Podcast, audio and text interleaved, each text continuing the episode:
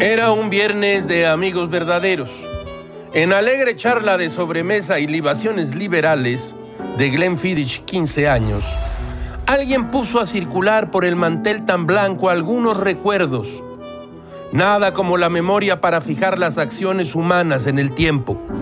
Uno de los temas de conversación, la actuación de Jiménez Espriu en un previo de propiedad privada amenaza de una apoderada que le pidió a él y a quienes lo acompañaban que abandonaran el lugar, el próximo secretario de comunicaciones le pidió su nombre y le dijo que regresaría el 2 de diciembre.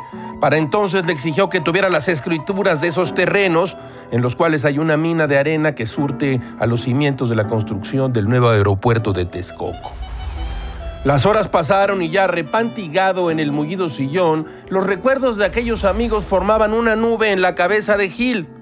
La UNAM, Soberón, los años del SPAUNAM.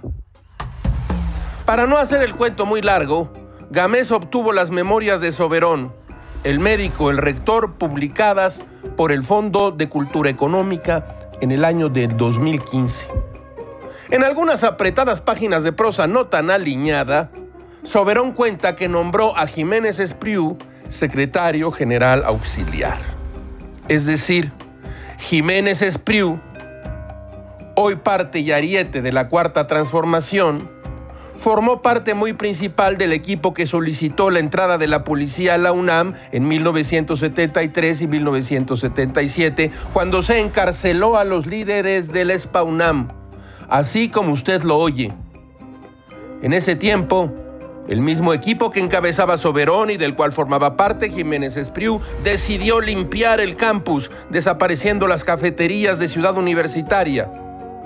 Habitados, aquí las comillas son rigurosas, en plena promiscuidad por sedicentes estudiantes.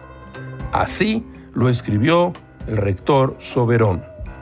Jiménez Espriu ayudó a ese rector a barrer la promiscuidad y la sedición. Oh sí, ¿Cómo la ve usted? Todo, todo es muy raro. Como diría Corneille, quien todo lo puede, ha de temerlo todo.